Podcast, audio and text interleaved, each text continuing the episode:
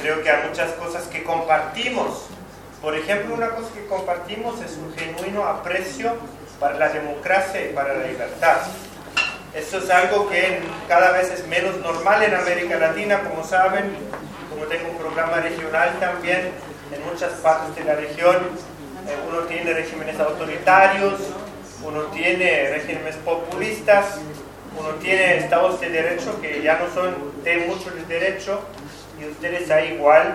eh, Uruguay se erige como un faro de gobernabilidad, de buenas prácticas y obviamente cuando uno tiene la estabilidad en el país grande, uno puede tener administraciones locales funcionales y oportunidades, seguridad de inversiones